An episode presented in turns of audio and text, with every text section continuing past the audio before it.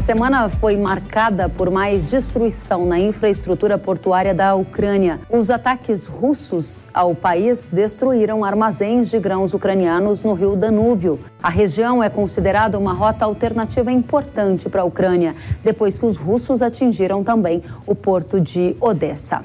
Vale lembrar que o acordo entre Rússia e Ucrânia para exportação pelo Mar Negro não foi renovado. Ataques da Ucrânia à Rússia danificaram prédios em Moscou na segunda-feira, incluindo um perto da sede do Ministério da Defesa. No domingo passado, o presidente ucraniano Volodymyr Zelensky havia prometido o que chamou de retaliação aos terroristas russos por Odessa, se referindo aos ataques de mísseis na cidade portuária que destruiu a infraestrutura de grãos. A gente vai atualizar esse momento da guerra e a geopolítica de fertilizantes. Fertilizantes que são muito impactados por toda essa dinâmica internacional. Por isso, a gente vai receber Marcelo Melo, que é head de fertilizantes da StoneX. Marcelo, seja muito bem-vindo ao Aragá do Agro. Obrigado, sempre um prazer estar aqui, Kelly. Da mesma forma, um prazer recebê-lo. Primeira questão que a gente gostaria de saber é se esse movimento da guerra envolvendo a Rússia, que é um dos principais fornecedores de fertilizantes para o Brasil, vai contagiar o mercado de adubos de alguma maneira. Qual é a sua visão? Não, não há relação nenhuma. Tudo que está ocorrendo agora, na minha maneira de ver, é que a Rússia de fato está querendo utilizar a não renovação, né? ela não quer renovar o canal é, de exportação de grãos como mais, uma, mais um instrumento aí de persuasão dela. E eu acho que, na verdade, o que ela quer é fazer algumas negociações e começando a pedir aí que diminuam sanções e outras coisas do tipo. Mas o que impacta, isso aí impacta muito grãos, né, principalmente milho e trigo, mas, uh, mas não impacta fertilizantes. Né? A, a, Ucrânia não é um importante, relevante exportador de fertilizantes, a Rússia sim é, mas a logística de exportação da Rússia mesmo pelo Mar Negro, ele tecnicamente não teria por que ser impactado por essa situação no momento. Até o momento, a logística de distribuição de fertilizantes vindos da Rússia permanece inalterada, ou seja, sem nenhum fato novo depois dessa, digamos, escalada das tensões entre Rússia e Ucrânia nas últimas semanas? Exato, exato. Inclusive, Kelly, se nós voltarmos e colocarmos em perspectiva, no ano passado, quando começa a guerra, em finalzinho de fevereiro, a situação foi muito mais drástica. E logo depois daquilo, exatamente, houve alguns bombardeios a navios é, de grãos. Nada muito sério, mas causou avarias e deu um susto muito grande. Foi no momento que fechou a exportação ali da Ucrânia. E ali houve um problema muito sério, porque as companhias de seguro marítimas, marítimo resolveram que, olha, nós não vamos fazer seguro para navios circulando nessa região da guerra. E isso incomodou e atrapalhou um pouco a rota russa. É, mas, em seguida, Kremlin, e ali no primeiros primeiro dois meses, né, então março, abril, nós não tínhamos muita certeza se isso estaria impactando muito seriamente ou não a rota, mas quando chegou em maio, junho, é, pelo volume de carga que nós vimos chegando, já ficava muito claro que se houve algum problema foi muito rápido a Rússia também ajustou e passou a exportar mais carga pela, pelo Mar Báltico lá por cima e também lá por baixo também a situação normalizou e não foi problema. Eu não vejo o momento atual como mais crítico do que foi o início da guerra. Então, interessante, uh... interessante, Marcelo, essa sua leitura. E aí eu pego um gancho do que você acaba de falar para te perguntar em relação aos riscos logísticos hoje.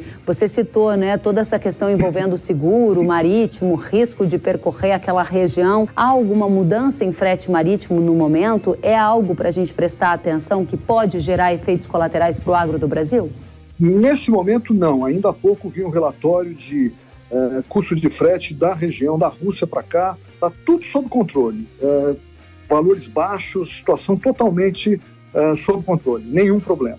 Que ótimo. Então, a geopolítica dos fertilizantes no presente momento dá sinais de tranquilidade, não é um fator autista para o mercado, pelo menos olhando para a Rússia, é isso que eu compreendo do que você nos disse, correto?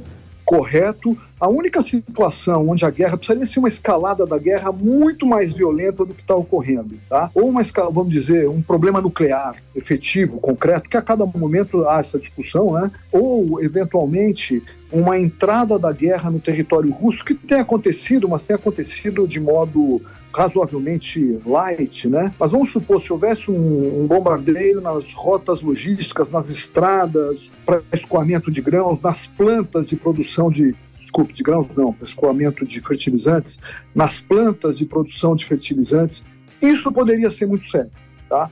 Mas isso não está no radar ainda. Ninguém está vendo nada como isso, é, uma possibilidade real. Perfeito. Então a pergunta sequente é: por que o preço dos fertilizantes voltou a subir aqui no Brasil, já que não há correlação com o evento geopolítico? O que faz o preço subir neste momento que estamos atravessando agora?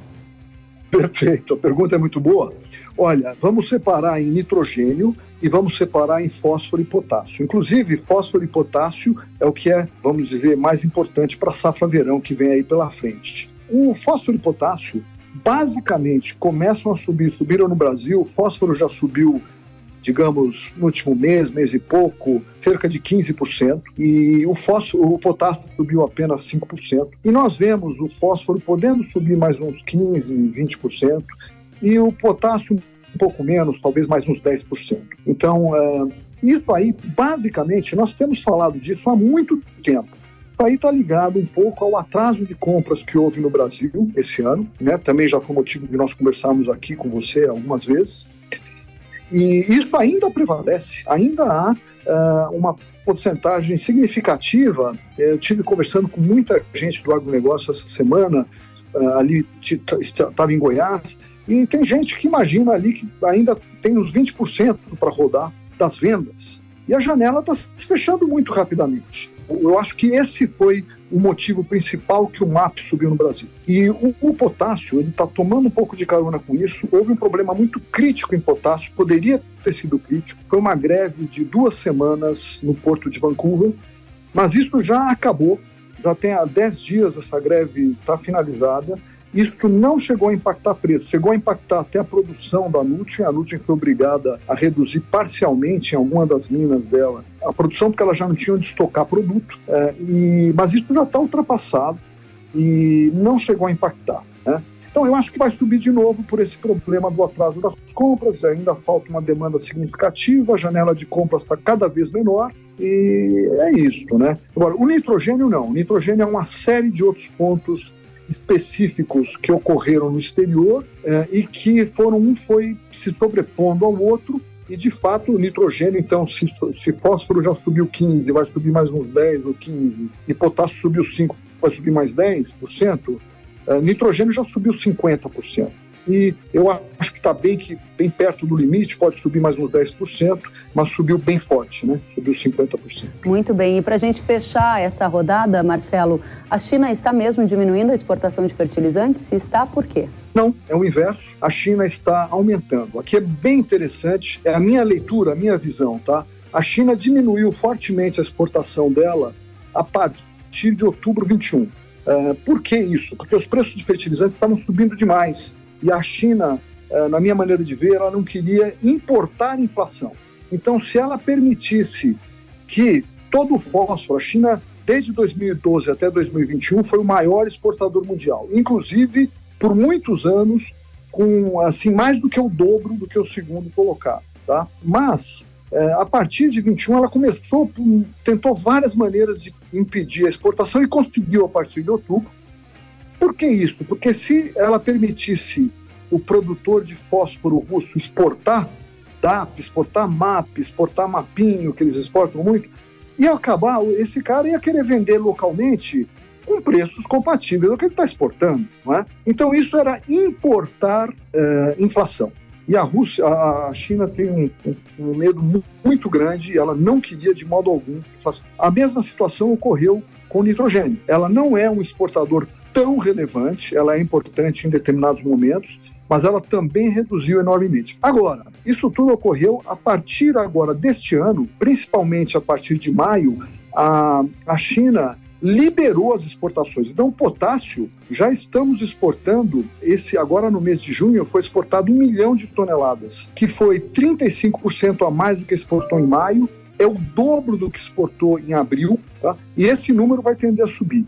A mesma coisa em nitrogênio, com um pouco menos de intensidade. Perfeito. Então a gente tem aqui um panorama completo, desde análise da geopolítica até exportações de China, passando também pelo incremento de demandas vésperas do início de uma nova safra aqui no Brasil, que estava com as compras atrasadas né, de adubo. E a gente está vendo esse movimento acontecer. Marcelo, quero te agradecer demais, Marcelo Melo, head fertilizante da Stonex. O espaço está aberto para você voltar sempre. Eu que agradeço. Estou à disposição. Obrigada, Marcelo. Até a próxima.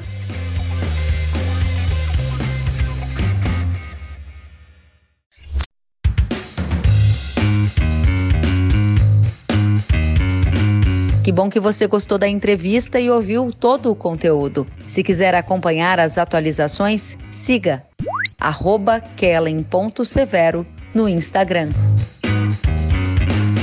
Até a próxima!